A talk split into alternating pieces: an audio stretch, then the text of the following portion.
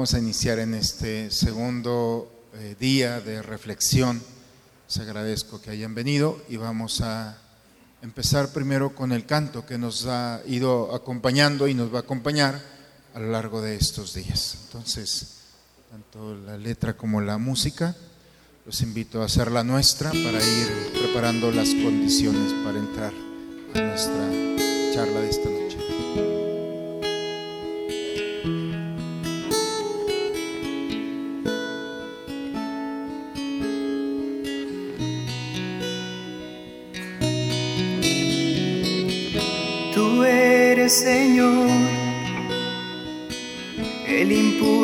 Que hace latir a mi corazón. Tú eres Señor, la alegría que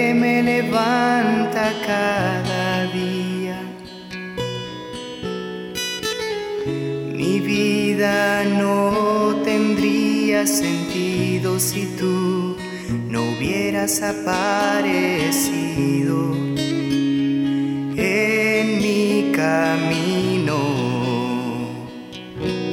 Por eso te amo, te amo en todo mi ser, te amo. Por eso te amo, te amo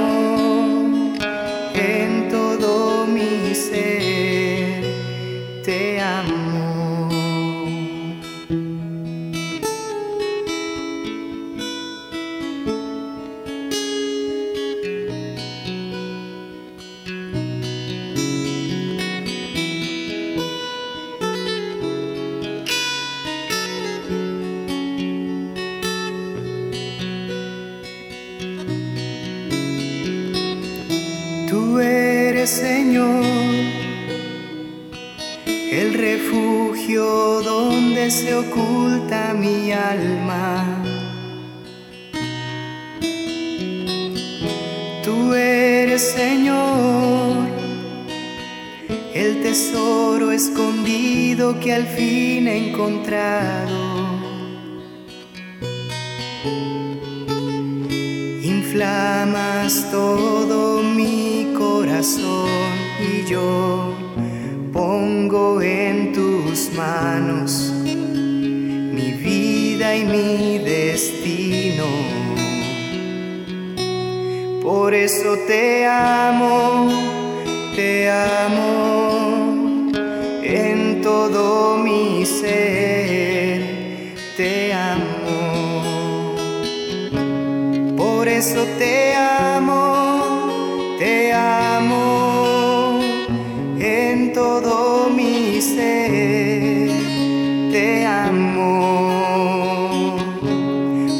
Por eso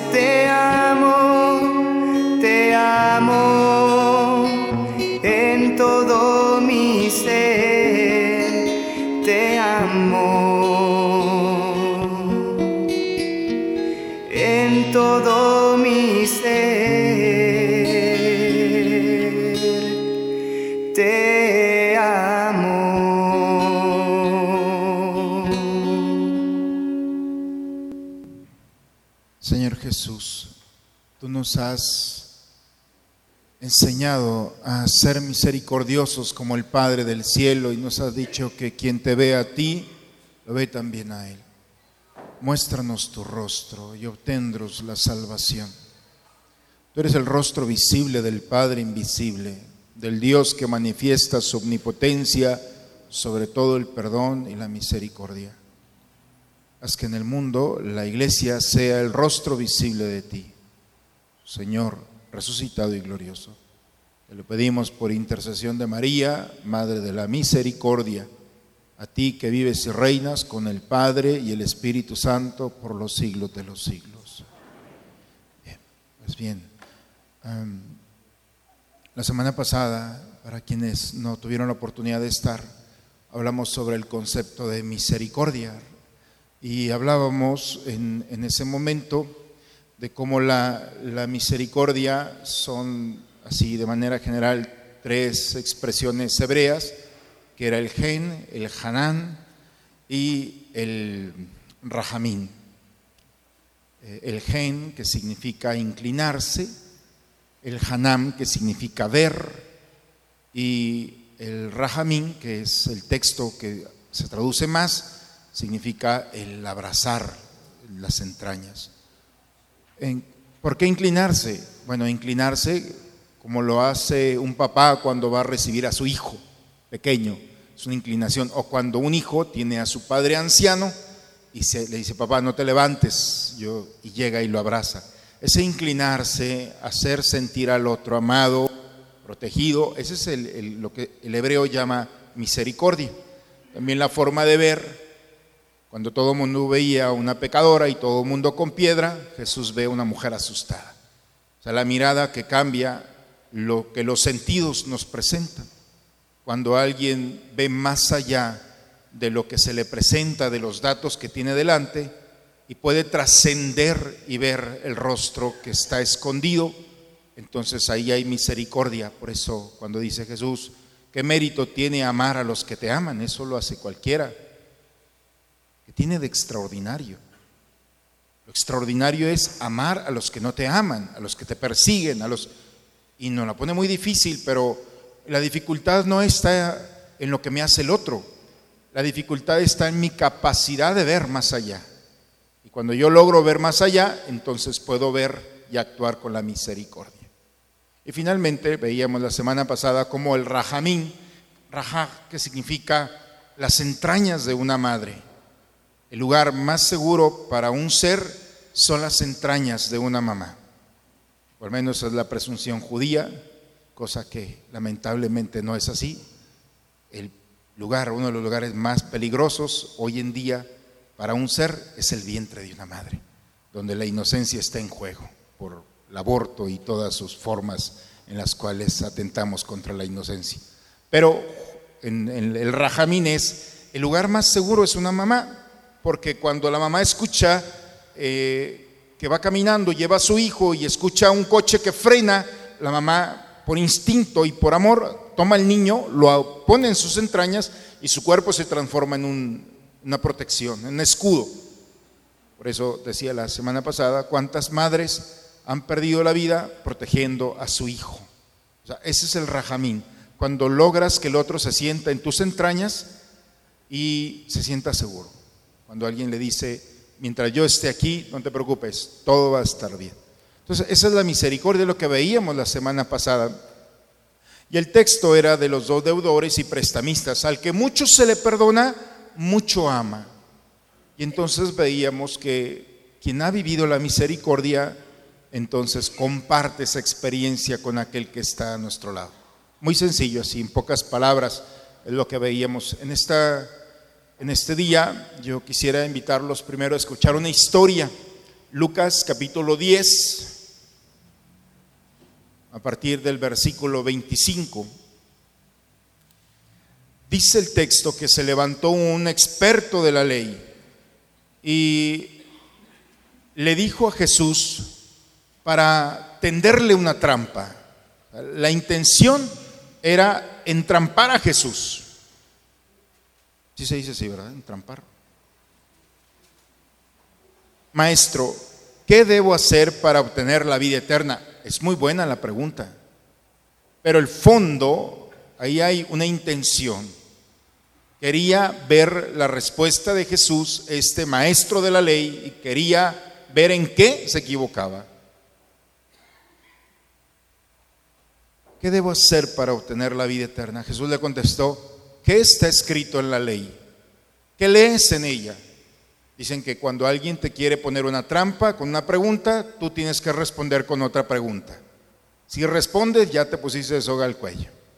Pero Jesús nos empieza a ser muy astutos. También hay que entender la lógica de Jesús cuando, si alguien te hace una pregunta, dice la Escritura, te preguntan porque no saben o porque te quieren poner a prueba. Si tú intuyes que no saben, entonces exprésalo. Pero si sabes que van a ponerte una, como a Jesús, una trampa, rápido César y lanza otra pregunta. ¿Por qué me preguntas esto? ¿Qué está escrito en la ley? Le dice Jesús. El maestro de la ley le respondió, Amarás al Señor tu Dios con todo tu corazón, con toda tu alma, con todas tus fuerzas y con toda tu mente. Ya tu prójimo como a ti mismo. Nada nuevo. Eso Moisés se los había dicho en Deuteronomio en el capítulo 6. Era parte de la ley. Jesús le dijo, has respondido correctamente. Haz eso y vivirás. Pero este hombre, como quería ponerle una trampa y para justificarse, le pregunta a Jesús, ¿y quién es mi prójimo?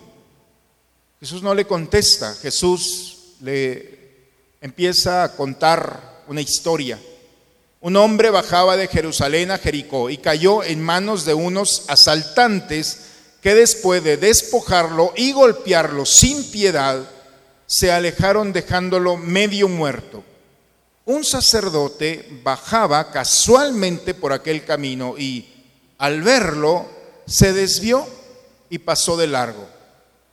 Igualmente, un levita que pasó por aquel lugar, al verlo se desvió y pasó también de largo. Pero un samaritano que iba de viaje, al llegar junto a él y verlo, sintió lástima. Se acercó y le vendó las heridas después de habérselas limpiado con aceite y vino. Luego lo montó en su cabalgadura, lo llevó a una posada y cuidó de él. Al día siguiente sacó unas monedas y se las dio al encargado diciendo, cuida de él. Y lo que gastes de más, te lo pagaré a mi regreso.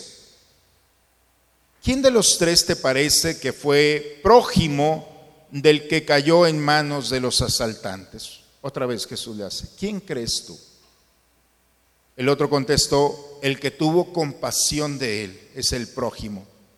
Jesús le dijo, vete y haz tú lo mismo. Se cierra el paréntesis. Entramos a la historia, entramos al ejemplo. La pregunta es, ¿qué puedo hacer para obtener la vida eterna? Sé prójimo. ¿Y quién es mi prójimo? Esa es la pregunta que está de fondo.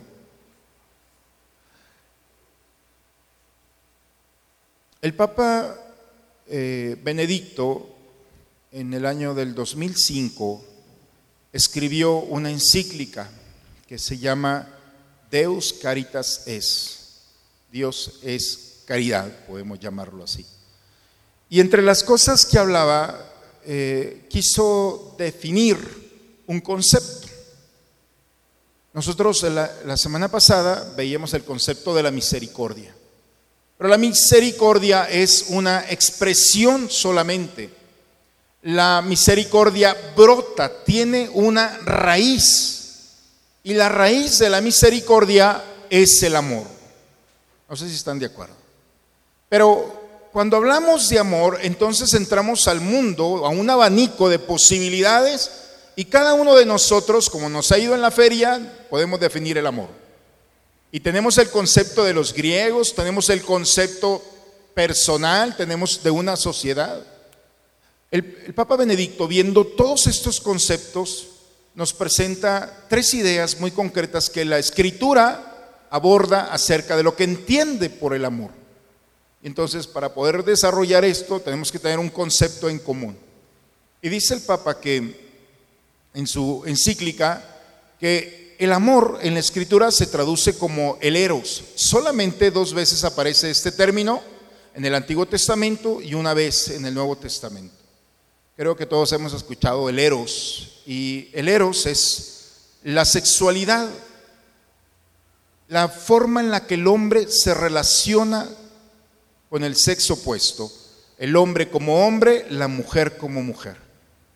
El eros es esa expresión, el hombre habla como hombre, actúa como hombre, piensa como hombre. La mujer piensa como mujer, actúa como mujer, camina como mujer. Pues ahí vamos bien. El hombre cuando se relaciona con la mujer, se relaciona como hombre. O sea, no pierde nada, pero sabe que la mujer, puedo decir que es más débil. No hay ningún problema. Sabe que la mujer tiene físicamente menos cualidades o virtudes que él y por lo tanto no la va a saludar así o le va a dar una palmada como los amigos, es decir, la, la atención que debe tener, al menos es lo que nos enseñaron algunos, o a muchos, no sé si hoy se practica todavía, pero el hombre se relaciona con la mujer no con palabras grotescas. Es absurdo que el hombre trate a la mujer como si fuera un hombre. O la misma dignidad, hay que cuidarla. Esa es la, ese es, es el eros. Es la expresión de lo que es la sexualidad. La sexualidad no es la genitalidad solamente. La forma en la que nosotros nos expresamos. Es más amplia. Y entonces dice el Papa que entendemos el amor como la forma de expresión como la forma de tocar al otro. Y de tocar al otro es en la piel. Cómo yo toco al otro. Y mientras respeto al otro, cuido al otro, protejo al otro, eso es el amor del Eros. Y esto no es opcional. En el momento del nacimiento, el doctor dice, ¿es niño o es niña? Punto. No sé si puede decir otra cosa, pero generalmente es muy claro. Es el Eros ya viene con nuestra naturaleza el género. Género humano, sexo femenino o masculino, claro. Y esto es lo que la escritura, dice el Papa, expresa. ¿Queda claro? Entonces la forma de relación celeros y es una forma del amor. Y la forma plena del amor es la comunicación. El hombre, el eros, es la expresión de una comunicación. La plenitud de la comunicación es la intimidad entre el hombre y la mujer cuando el hombre tiene intimidad, ahora sí, es la plenitud, es parte de esa comunicación. Segundo, habla sobre otro concepto que es el filios. El filios son los sentimientos, es la amistad. ¿Se acuerdan de la pregunta que, que le hace Jesús a Pedro? Pedro, ¿me amas? Y Pedro le contesta, Señor, te quiero. No, Pedro, ¿me amas por segunda vez? Te quiero. No, Pedro, que si me amas. Y dice que Pedro se puso muy triste. Señor, tú lo sabes todo. Tú sabes que te quiero. Bien, no entendió el discurso. El querer es el filius. Yo quiero, yo no quiero. Yo puedo cambiar de parecer. Hoy quiero que estés aquí, pero mañana no quiero que estés aquí. Yo te quiero ahorita, pero no te quiero más tarde. Te quiero si eres bueno conmigo, pero si eres malo, no te quiero. ¿Se fijan que cambiamos? Ese es el sentido del amor, del filios, es la amistad. Es un, digamos, un estatus, un grado muy básico del amor. Por eso cuando alguien te dice, yo te amo, a ver, espérate, ¿qué entiendes por amor? Porque por amor es, no hay condiciones si no es querer. Yo te quiero hoy aquí, mañana, y ese es el grado. Muchas veces hablamos del amor, pero el amor que nosotros practicamos es solamente el querer, el concepto del filios. Eso es muy común en la escritura, que es la amistad. Se valen los amigos decir, ¿sabes qué? Hoy te quiero, mañana no te soporto, vete, quiere. Eso se vale, somos seres humanos, pero es un concepto básico. ¿Quedamos bien hasta aquí?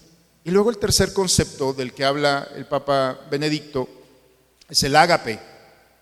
Y el ágape es la expresión que sobrepasa todo entendimiento. El ágape es el resultado de la expresión máxima de la autodeterminación. Es muy tarde para hablar de esto. En pocas palabras, el agape es el factor sorpresa. Porque independientemente de lo que tú hagas, yo voy a seguir haciendo esto por ti. No depende, como el eros, de la cuestión visible, de la cuestión sensible, perdón. No depende de lo que eres o dejes de hacer o hagas. No depende de eso. No depende de lo que quieras o no quieras. Trasciende todo eso. El ágape es la expresión de la autodeterminación. No me importa, no es una economía. Si me das o no me das, yo voy a darte, punto. Te lo merezcas o no te lo merezcas, yo voy a ofrecer lo que tengo. Entonces ya, ya más o menos vemos el caminito hacia dónde vamos, ¿verdad? Y entonces aquí es donde nosotros podemos entender cómo la expresión del ágape sobrepasa, va más allá. Y este amor del ágape es lo que se traduce como el concepto más fiel para expresar como fruto de este amor la misericordia. ¿Qué es lo que vimos en el texto del día de hoy? Hay un hombre, hay, un escenario, por supuesto, un hombre va de camino, llegan unos malvados, son los primeros que salen en el, en el escenario y casi matan a uno que va de camino. Lo roban, lo golpean, lo dejan casi muerto. Aparece ahí el segundo personaje que queda tirado. Aparece un sacerdote. Ve a una persona lastimada, le saca la vuelta. Porque tocarlo es perder su purificación, porque va al sacrificio. Y en el sacrificio del sacerdote se entiende que tiene que estar puro. No puede tocar nada que esté sucio. No puede tocar nada que tenga sangre. No puede tocar nada. Y la pureza radical de la ley le impide acercarse a alguien que está bañado en sangre. Al menos eso es lo que nos presenta. Y entonces, por no mancharse y llegar al sacrificio, le saca la vuelta. Aparece el primero. Muy bien, pásele y sigue el otro, el levita. Llega el levita, ve la misma escena y ¿qué es lo que hace? También el maestro de la ley, el que instruye, el que guía, el que tiene un grupo de discípulos, se tiene que detener para poder ayudar a este personaje que está ahí tirado. Va a perder tiempo. Y sus discípulos están allá y la ley le exige llegar, en fin. Nuevamente volvemos a lo que tiene que hacer. Y le saca la vuelta. Viene un samaritano. ¿Quiénes son de Saltillo? Muy bien, bájenla. Son muchos. Pero si yo le dijera, de verdad, entre los saltillenses y los de General Cepeda, me quedo con los de General Cepeda. Díganme algo ya. ¿Verdad que toco el orgullo? Pues Jesús lo está haciendo. Aparece un samaritano. Y los samaritanos son los enemigos de los sacerdotes y de los levitas. Porque no son de Jerusalén. Y Jesús toma a uno de General Cepeda y lo mete aquí y lo pone como modelo. Bueno, no porque tengamos nada con General, pero es un ejemplo. Pero aparece allí en escena el enemigo número uno de los judíos, que es un samaritano. Y no aparece de casualidad, sino Jesús lo va ensalzando. Aparece un samaritano. Y este samaritano ve la escena, se detiene, porque iba de viaje, igual que levita, igual que el sacerdote. Llega él, sintió compasión. ¿Qué es la compasión? ¿Qué es la misericordia? Ver, inclinarse, tocarlo, abrazarlo, protegerlo.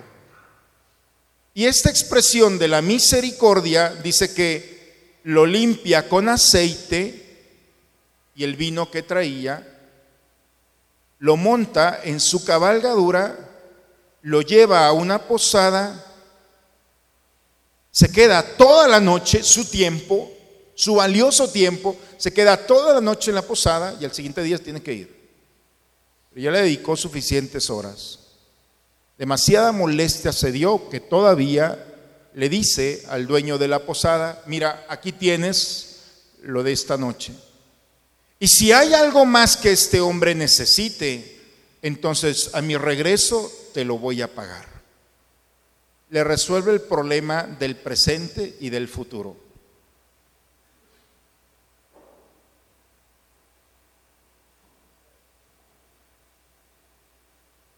La escena es muy clara. Jesús le dice, ¿quién es el prójimo? ¿Quién es el prójimo? el, el mismo hombre de la ley, el maestro de la ley, que quería poner una prueba,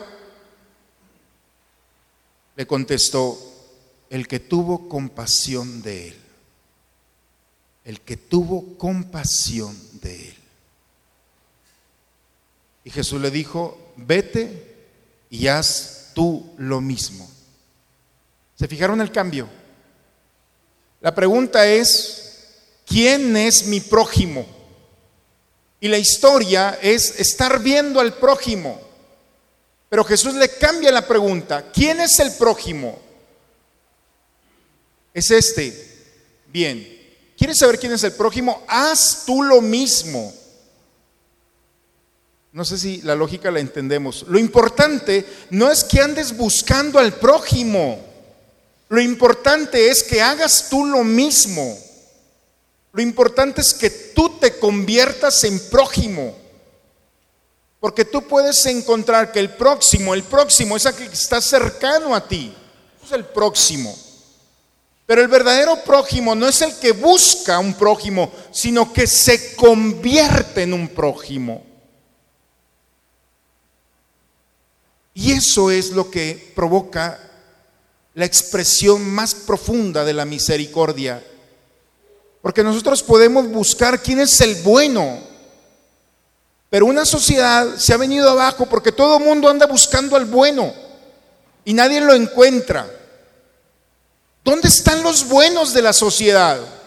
¿No se han preguntado? En una sociedad en la que la corrupción no es cuestión política, pero es el tema de todos los días. Y todo el mundo anda buscando a las personas buenas, a las personas nobles, a las personas que no se dejan corromper. ¿Dónde están? Y la pregunta es lo mismo, ¿dónde están esos? Y dice Jesús, no andes buscando al prójimo, porque tú eres el prójimo. No busques a la persona buena allá, porque la tienes que encontrar en ti. Haz tú lo mismo. Y cuando alguien toma conciencia de que puede convertirse en prójimo, es arriesgarse a vivir el amor como una expresión más maravillosa que es la misericordia. No te estés quejando de que nadie se detenga, porque tú te puedes detener. No te estés quejando de que alguien no dice palabras buenas, porque tú las puedes tener. No te estés quejando de que nadie es amable, porque tú puedes serlo. Cambia la lógica. Querías prójimo, maestro de la ley. Tú eres el prójimo. No busques cargarle responsabilidad al otro, porque la responsabilidad cae en ti mismo. Porque no vamos a poder cambiar las realidades que están fuera de nosotros en muchas ocasiones, pero sí podemos cambiar la nuestra. Y cuando alguien cambia su realidad, entra en un terreno. Todo esto que he dicho es la introducción. ¿Vamos todos de acuerdo hasta aquí? Bien, entonces ahora sí empezamos el tema de los ejercicios.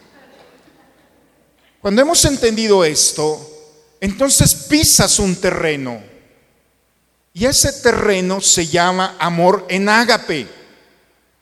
Y es la expresión más noble de un ser.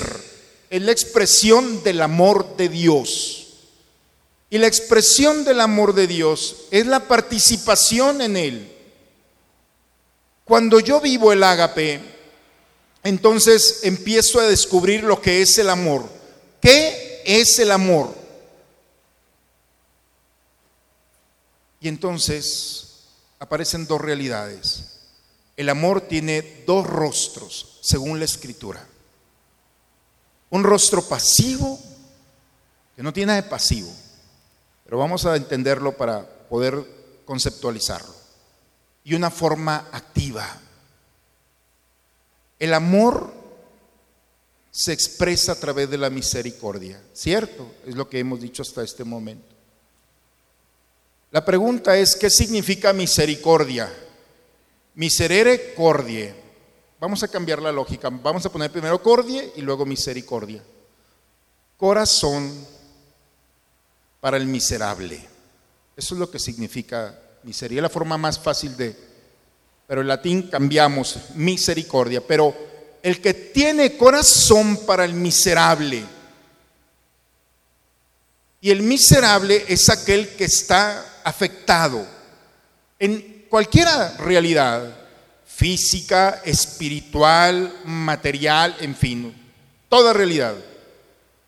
Y cuando alguien tiene corazón para el miserable, significa entrar en la miseria del otro. Pero eso no nos gusta, porque nos gusta entrar en lo bueno, nos gusta entrar en lo atractivo, en lo noble.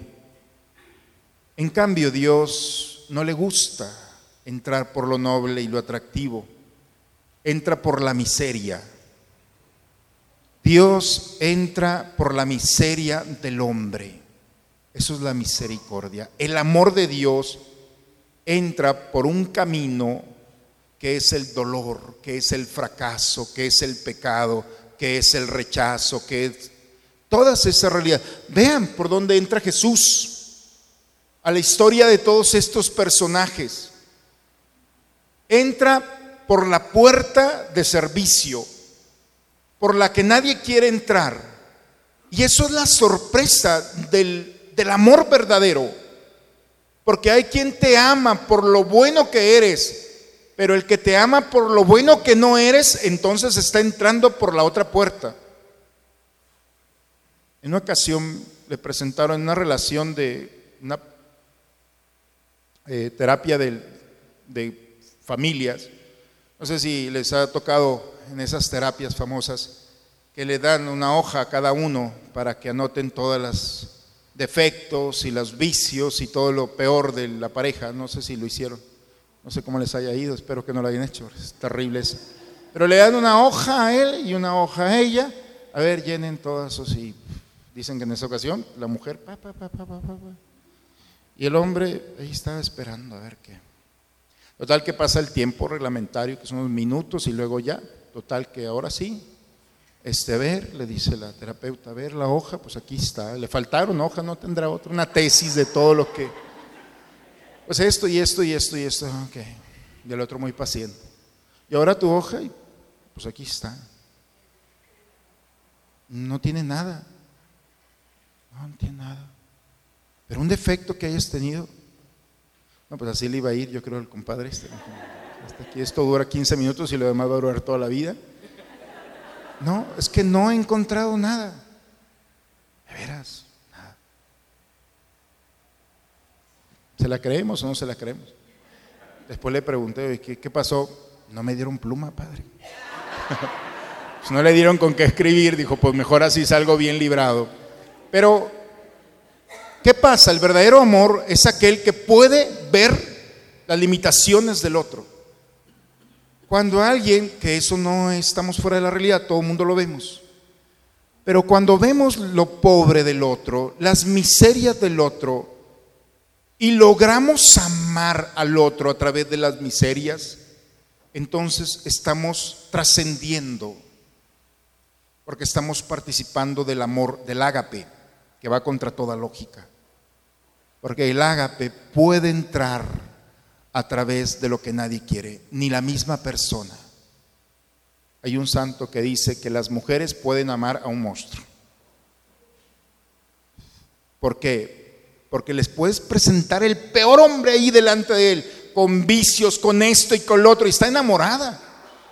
¿Qué, qué le viste a este?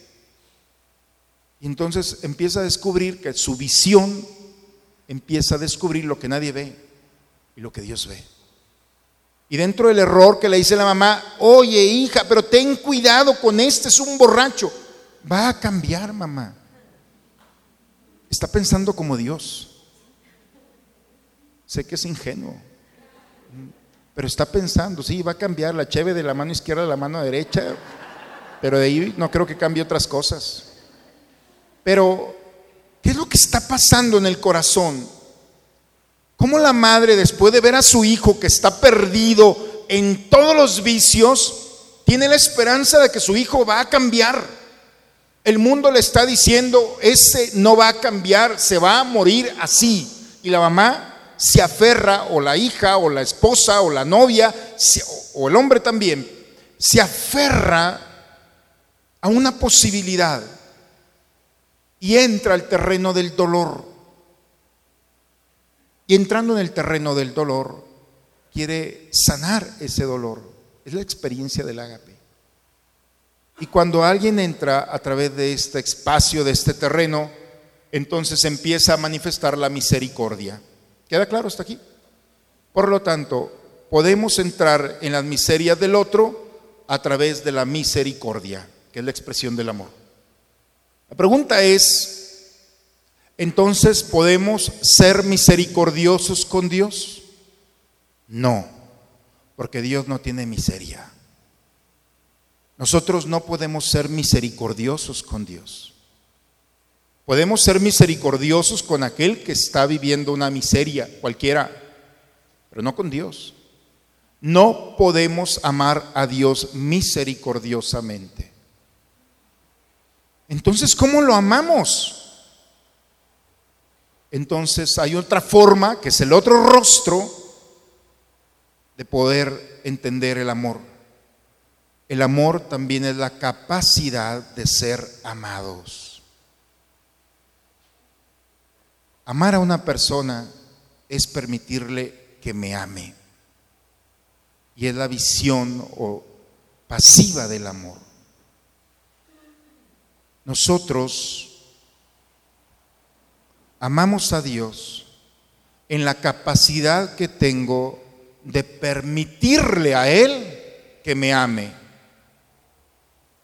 Cuando yo quito resistencia al amor de Dios, cuando yo no me oculto de Dios, ¿se acuerdan del, Génesis? Cuando Adán y Eva eh, se rebelaron contra Dios, ¿qué es lo primero que, se, que hacen? Se esconden. ¿Dónde estás? Una, la, la historia. ¿Dónde estás, Adán? Estamos escondidos con una hoja de higuera. Nos escondimos porque estamos desnudos. ¿Quién te dijo que estás desnudo? ¿Dónde estás? ¿Por qué te resistes a ser visto? ¿Por qué te resistes? Entonces, el amor está en juego allí.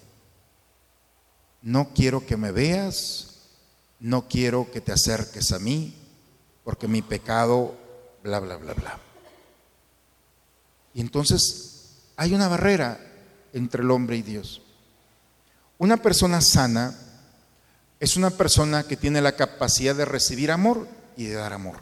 Eso es una persona naturalmente sana. Cuando una persona no recibe amor, no quiere amor, no necesita amor, no deja que alguien la ame, está mal de la cabeza. Algo le falta ahí un tornillo. O cuando la persona no quiere amar, no puede amar, no desea amar, también. Algo está mal estructuralmente. Una persona es aquella que puede ser abrazada y, abraza. Es una persona que recibe palabras de, de reconocimiento y da palabras de reconocimiento. Es un puente. Es la expresión de la, de la humanidad sana. Por eso, cuando hablamos de misericordia, hablamos solamente de un rostro. Pero el amor, que es lo que sostiene la misericordia, tiene otro rostro. La misericordia es lo activo, hemos visto, cuando te inclinas al otro, cuando te detienes al otro, en fin. Pero esa misericordia se sostiene también en la capacidad que tienes de ser amado. Y de ser amado es cuando quitas resistencia, cuando no te ocultas a Dios. El padre, hay un padre Cencini, que es uno de los padres que hoy en día son muy famosos en Roma porque eh, tiene una, ha desarrollado una psicología sobre la vida religiosa. En uno de sus libros habla sobre el verdadero sentido de la experiencia de Dios. Dice que nosotros tenemos un gran error por eso andamos frustrados, porque muchas veces nosotros andamos diciéndole a Dios, yo quiero una experiencia contigo. Yo contigo. O sea, yo le voy a decir a Dios cuándo, cómo y de qué forma. Y te voy a prender una velita y te voy a poner incienso y voy a bajar la luz y pongo todas las condiciones para que tú vengas y tengas aquí una experiencia conmigo. La eternidad del chantaje. Queremos chantajear a todos. Y así como quiere chantajear una persona, oye, te llevo al restaurante, yo pago esto y lo otro, y no estás contento, contenta. Es la misma experiencia con Dios. Ya, te compré una velita de 500 pesos. El incienso lo mandé traer de la India. Puse focos que, y pongo yo las condiciones, y resulta que me levanto después de 10 minutos de tanto esfuerzo, me levanto enojado porque no vino Dios. No funciona. Y dice el padre Chenchini, el problema es que hemos entendido, no somos nosotros los que queremos una experiencia con Él. No somos nosotros los que ponemos las condiciones para el encuentro con Él. ¿Qué pasa si yo cambio la lógica y le digo, ¿sabes qué? Yo no quiero una experiencia contigo. No quiero una experiencia.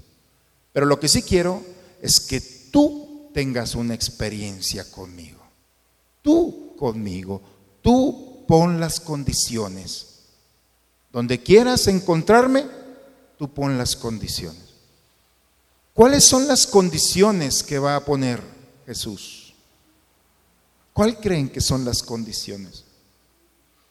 ¿Qué datos tenemos de las condiciones que Jesús ha puesto para el encuentro según la escritura?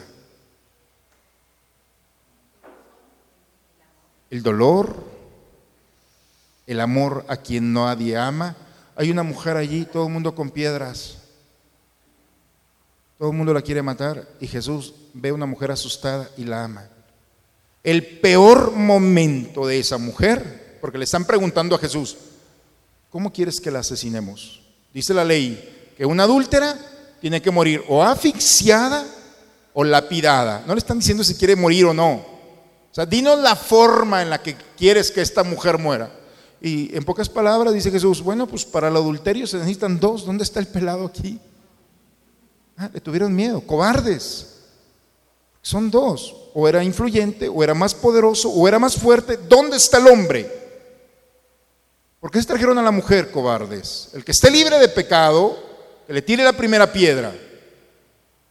Porque quieren matar a una inocente dentro del pecado. La vio con amor. El peor momento de esa mujer expuesta a la muerte, expuesta en su fama, expuesta a la mirada morbosa. Dígame si, si esta mujer no sintió el amor misericordioso de Dios. La abraza porque nadie la quería abrazar, porque nadie quería estar a su lado, porque todo el mundo había puesto una limitante. Y cuando esta mujer se deja amar por Dios, el rajamín es Jesús se puso como escudo. Lo que quieran con ella, lo quieren conmigo. Y cuando todo mundo se fue, se quedó con ella. Y dice que Jesús, hay un dato muy interesante, que mientras estaba todo este discurso, Jesús se inclinó y estuvo escribiendo en el suelo. ¿Qué escribió? Bendita tierra que fue testigo de eso. Nadie lo sabe. Pero hay un gesto maravilloso. No se quiso sumar a la mirada morbosa de todos los que estaban allí. Y cuando la levanta, ahora dice, ahora sí la ve. ¿Dónde están los que te acusaron? Se fueron. Bien, mujer, vete y no vuelvas a pecar. Y como toda mujer, no le hizo caso a Jesús. No se fue. No se fue. Después de haber recibido el ágape, el abrazo misericordioso, esa mujer no pudo resistir la eternidad, el amor que la cuida, que la defiende, que vio lo que ni siquiera ella había visto. Y cuando alguien se descubre en la mirada de Dios, descubre cosas que nunca hubiera imaginado. Por eso les digo, si le vas a preguntar a alguien qué piensa de ti o cómo te ve, no le preguntes a los demás porque te van a dejar peor. ¿Qué piensas de mí? Te dejan peor que como llegaste. Pregúntale a Dios. Porque Él va a ver tus miserias y tu peor momento se va a convertir en el mejor momento.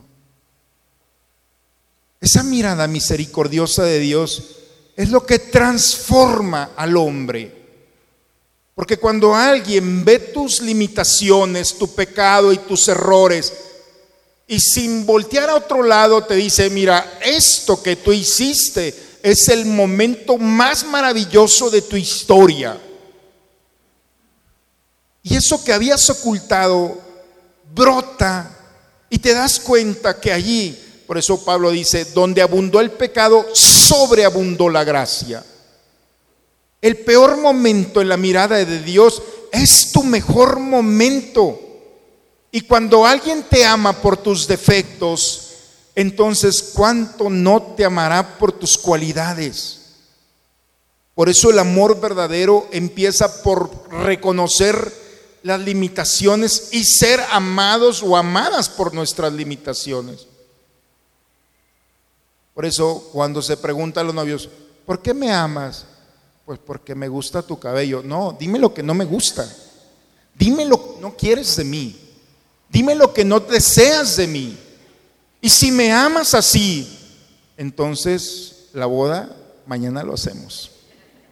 Porque eso es eso es la misericordia. Esa es la expresión. Un hombre iba de camino y vio lo que otros vieron y no querían ver. Y como no querían ver eso, le sacaron la vuelta. Y este hombre ve un escenario que no quería, pero lo tenía delante de él. Y entonces se detiene, lo limpia, lo purifica, lo sube a su cabalgadura. Vean la lógica, todo lo que va perdiendo este hombre. Tiempo, economía, pureza, impureza, todo está en juego. Aparte es un enemigo. Si se muere, mejor. ¿Qué fue lo que lo llevó a ver más allá? Que tuvo compasión. Y en la miseria del otro vio una oportunidad. Y entra la miseria de ese hombre y lo protege. ¿Qué tenía el samaritano que los otros no tenían. ¿Qué expresión tenía este hombre que los demás no tenían?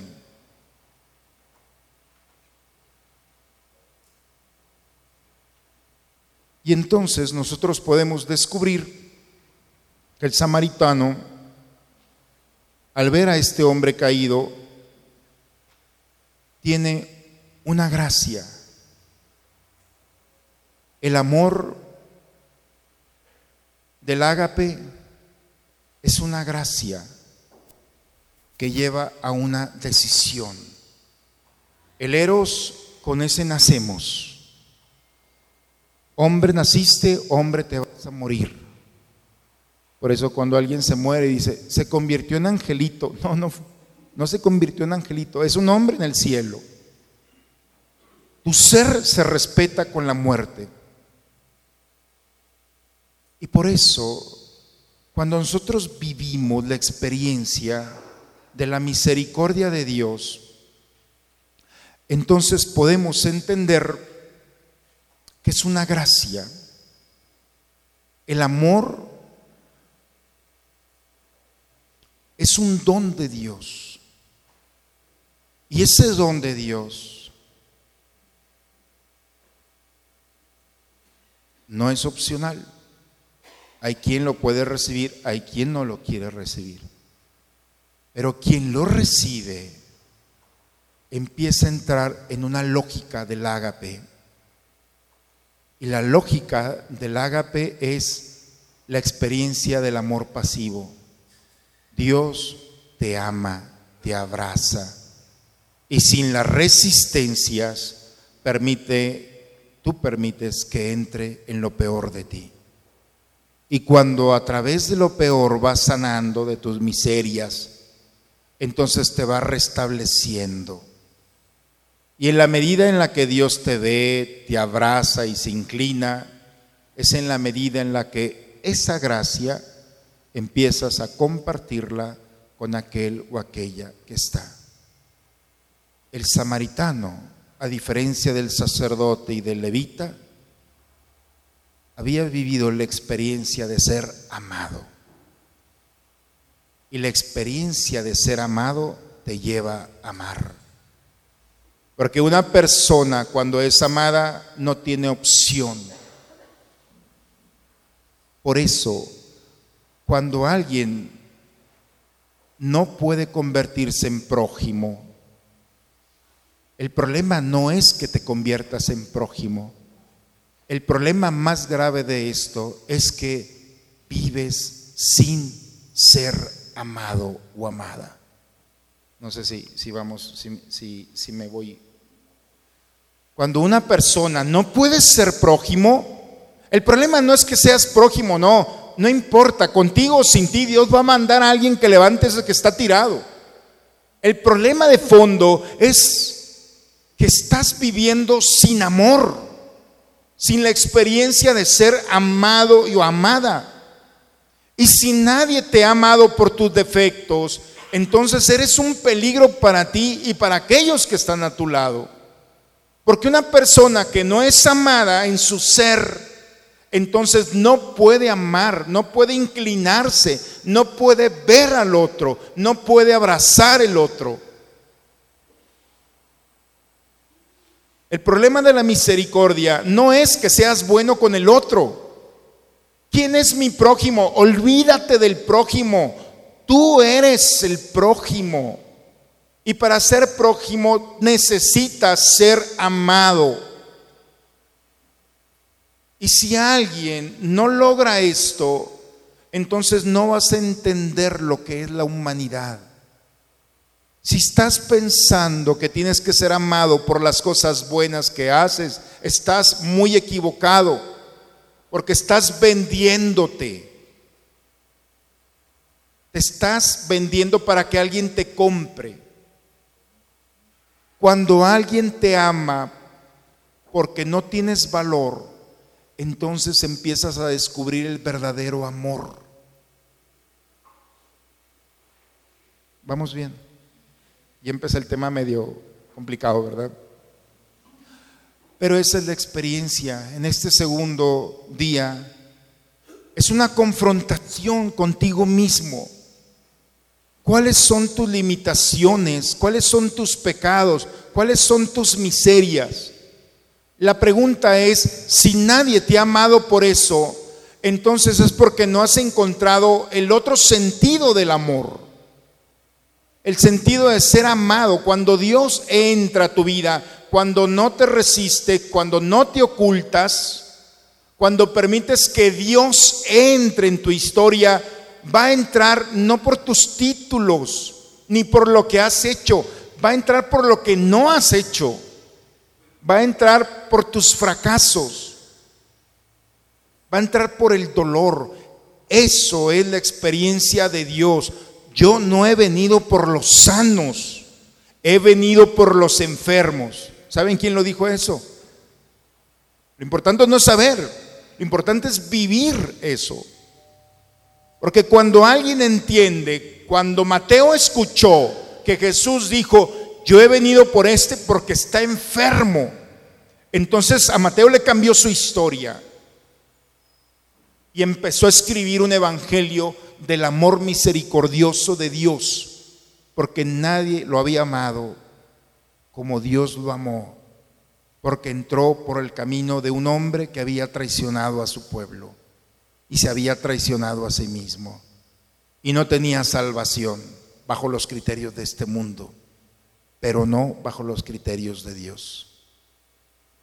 Por eso, el tema que hemos visto la semana pasada era el de la misericordia. Espero que haya gustado mucho.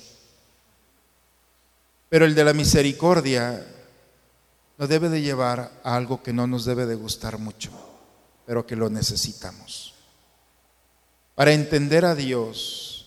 Si quieres amar a Dios, deja de hacer cosas. Lo que tienes que hacer es deja de esconderte. Deja de resistirte a Dios. Deja entrar a Dios por donde no quieres que entre. Deja entrar a Dios por tu pena, por tu vergüenza, por tu pecado, por esa realidad. Por esa lucha que ahí está. Esa es la puerta cuando, aquí no escuché la expresión de sígalo hasta que se eche, ¿no? No lo han escuchado, los rancheros lo dicen mucho. Hasta que se eche, síguelo, ahí van atrás del cochinillo, ¿no? Hasta que, hasta que ya no puede, valga la expresión. Ya échate. Ya deja que Dios, el Dios que sale al encuentro, toda la escritura, toda la escritura está diciendo, Dios salió al encuentro. ¿De qué otra manera quieres entender que tienes que detenerte?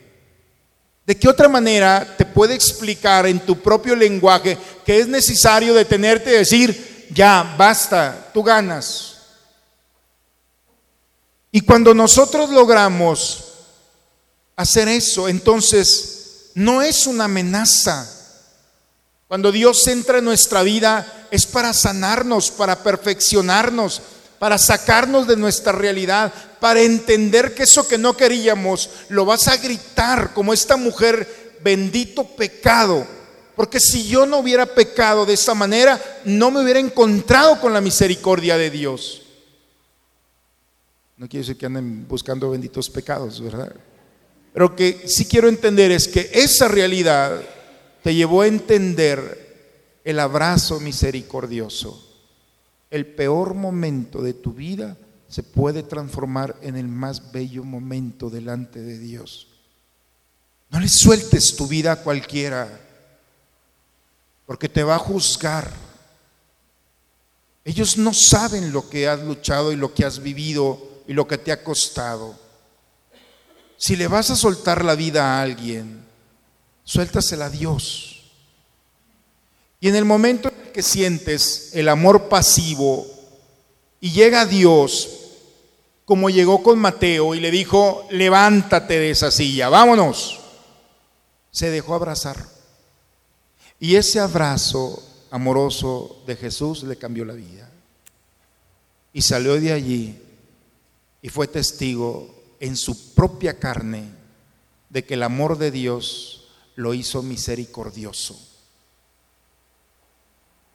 La primera parte del amor se llama agradecimiento. El amor pasivo, cuando nos dejamos abrazar por Dios, se llama eucaristos. Gracias. Cuando alguien recibe algo, si es educado y desde chiquitos nos han dicho, ¿cómo se dice? Gracias. Cuando alguien recibe algo, lo único que puede decir es gracias. Cuando alguien da algo profundo, se llama misericordia. El agradecimiento es porque recibes. El ofrecer es porque la miseria del otro es una oportunidad para expresar tu riqueza. El amor que sana, que protege, que mira sin juzgar, que transforma. Hace ya mucho tiempo, una de las historias más bonitas que recordamos los sacerdotes con el Papa Juan Pablo II, creo que para todos es bonita, pero pasa cuando el Papa Juan Pablo fue a Nueva York, eh, días antes un sacerdote eh, llegó a la catedral y vio a un limosnero que estaba allí. Y el sacerdote llegó y lo vio y se le hizo conocido. Y se acercó y le dijo, oye, pues tú quién eres. Resulta que había sido un compañero de él de formación. Y no solamente de formación, de ordenación sacerdotal. Era un mendigo. ¿Qué, te pasó? Había perdido la fe, había perdido todo. Y era un mendigo en, esa zona. Y le impactó mucho. Llega el Papa y tuvo, este sacerdote tuvo la oportunidad de hablar con el Papa y le dice, por favor le pido que, este, que pida por uno de mis compañeros que me acabo de encontrar.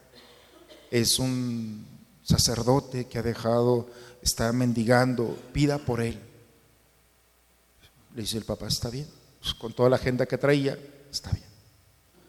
La sorpresa es que le llega de- del Vaticano, de la Secretaría, le llega allí mismo una invitación para cenar al sacerdote, pero con la condición que lleve a su amigo. Y entonces pues a buscar al amigo, va y lo busca, lo invita, lo acerca, lo cambia, aquel resistente, y entonces llega a cenar con el Papa en una de las noches que estuvo allí. Y entre la cena, el Papa muy cordial, todo, en un momento le dice al padre, ¿me puedes dejar un momento aquí con él? Después de que era un resistente, sí, se va. Y el Papa le dice, ¿me puedes confesar? O sea, el Papa Juan Pablo al, mendigo dice, pero es que yo no soy sacerdote, eres sacerdote para siempre. Eso no te lo vas a poder quitar. O sea, te podrás resistir y todo lo que tú quieras, pero Dios te sigue amando así como eres. Confiésame. Y confesó al Papa.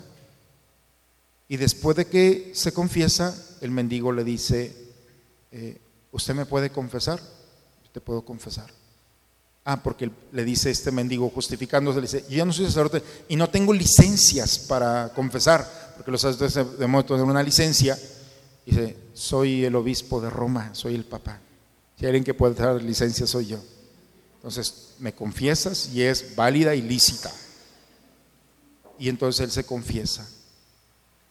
Y le dice, hermano, vuelve. Y le dice, del, del impacto que tuvo, nunca se imaginó el amor que lo iba a abrazar después de tanta resistencia. Siente el amor, se siente abrazado y le dice, vuelvo. ¿Cuál fue tu última parroquia? Tal. Lo regresa a su parroquia para escándalo de todos.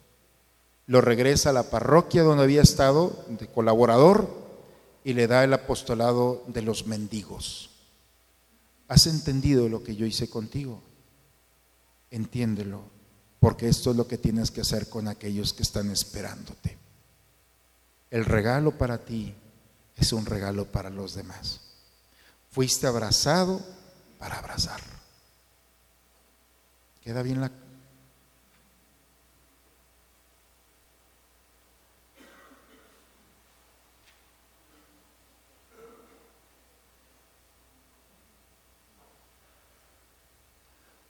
Dichoso quien socorre al indefenso. En el momento del peligro el Señor lo pondrá a salvo. El Señor lo protegerá. Lo hará vivir dichoso en la tierra y no lo entregará a la voracidad de sus enemigos. El Señor lo sostendrá en el lecho del dolor. Aliviará sus dolores mientras éste esté acos- acosado. Salmo 40. Quien tiene el, el deseo de abrazar al otro por sus miserias, será abrazado por sus miserias. Quien entra en el misterio del otro con la misericordia, agradecerá a Dios haber sido misericordioso. Esto es la lógica, la experiencia del amor pasivo y activo. Si Dios te está amando por tus miserias, entonces agradecelo, pero también ama al otro por sus miserias. Creo que tenemos a muchos para poder ir a amarlos. Porque todas las miserias que hemos visto en los demás y nos hemos sumado a la crítica, en quizá hoy nos cambia la lógica. Lo que descubriste en Él es lo que Jesús descubrió. Pero tienes una oportunidad de meter el dedo en la herida para infectarla o de tocar la herida para cicatrizarla. Esa es tu decisión. Y si decides sanar una herida, entonces bienvenido. Esto es el ágape. Bajo toda lógica vas más allá. Vas a amar no por lo que este mundo te diga. Vas a amar porque has entendido que Jesús te ama por lo que tú ni siquiera puedes amarte.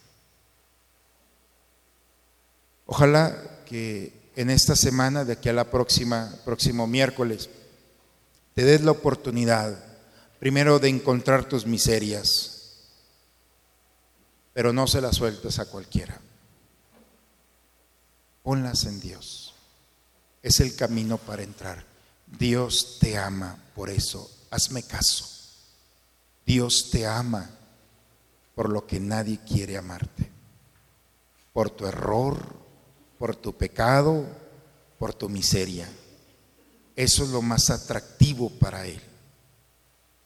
Pero también, si encuentras una miseria en el otro, ámalo por eso y no por sus virtudes. Y te vas a dar cuenta que lo indiferente de este mundo, el no deseado, el no atractivo, va a ser una oportunidad para que demuestres el amor. Si amas a uno que no es atractivo o atractiva, bienvenido. Esto es el proyecto de Dios para ti y para Él. El que es amado va a amar. El que es rechazado va a seguir rechazando. Ojalá que en esta segunda charla Dios me haya permitido tener una idea clara para entrar al misterio de este samaritano. No busques gente buena, ya la encontraste, eres tú. Busca en ti el agradecimiento. Y por favor, el agradecimiento, si vas a amar a Dios, déjate amar por Él y demuéstraselo al tocar al otro con delicadeza. Ese es el amor y es lo que sostiene la misericordia y es el camino que estamos recorriendo juntos en este tiempo de la cuaresma. Vamos a terminar con el canto en esta noche. Entonces los invito, Lucas 10:25, el Evangelio el día de hoy, Salmo 40. Hagamos que esto nos vaya acompañando a lo largo de estos días.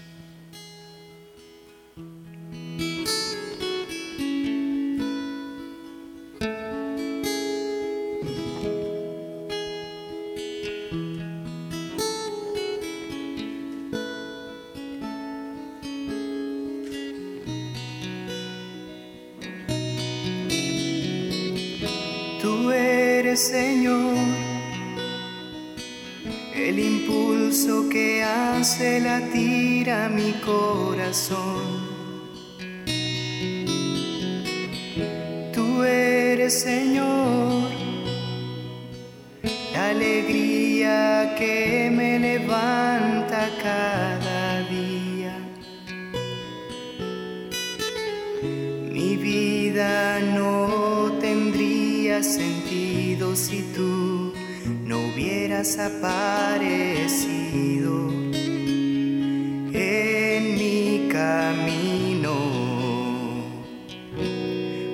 eso te amo, te amo en todo mi ser, te amo. Por eso te amo, te amo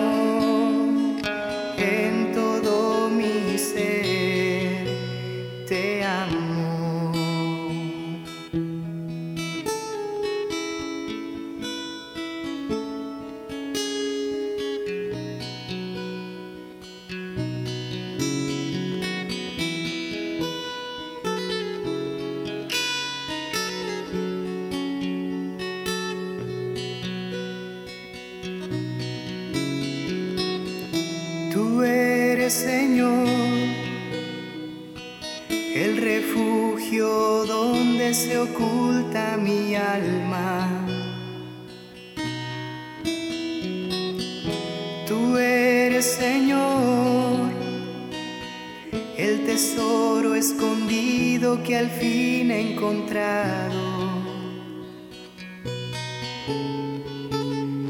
Inflamas todo mi corazón y yo pongo en tus manos mi vida y mi destino. Por eso te amo,